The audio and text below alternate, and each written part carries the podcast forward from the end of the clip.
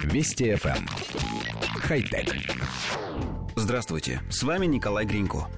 Английские исследователи из университета Батта создали небольшой чип размером 5 на 5 мм, который способен имитировать работу нервных клеток. Предназначение разработки – замена нейронов гиппокампа, а также нейронов, ответственных за процесс дыхания. В будущем ученые планируют применять такие чипы при восстановлении функционирования спинного мозга и для излечения сердечной недостаточности. Устройства будут передавать нервные импульсы в мозг и обратно. Самое удивительное, что наука до сих пор не представляет, как именно функционируют нейроны.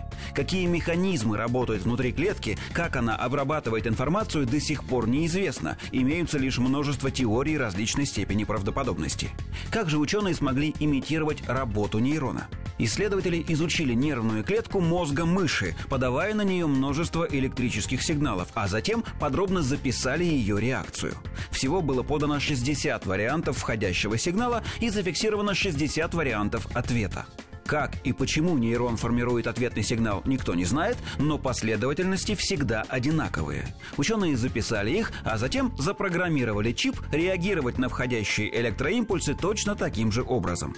Перенеся функционал клетки на чип, исследователи обнаружили, что теперь процессор можно соединить ионными каналами с живыми клетками, и он может функционировать полностью заменяя реальные нейроны.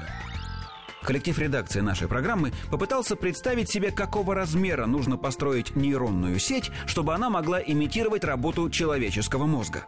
Площадь каждого чипа примерно четверть квадратного сантиметра. В мозге человека, по разным подсчетам, от 80 до 100 миллиардов нейронов. Умножаем эти данные и получаем результат. Если выложить требующиеся чипы на плоскости, получится поле площадью около 2,5 квадратных километров. Если укладывать чипы стопочками, можно получить объем примерно равный среднему небоскребу. Однако нужно учесть, что искусственная нейронная сеть такого размера будет потреблять невероятное количество энергии, и в ближайшее время человечество вряд ли сможет обеспечить питание столь масштабному проекту. А во-вторых, разработанные чипы обучены реагировать только на 60 разновидностей входящих сигналов, а что-то нам подсказывает, что у реальных нервных клеток таких вариантов на несколько порядков больше.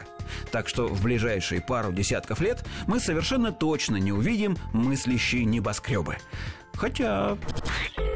Вести FM. Эм. Хай-тек.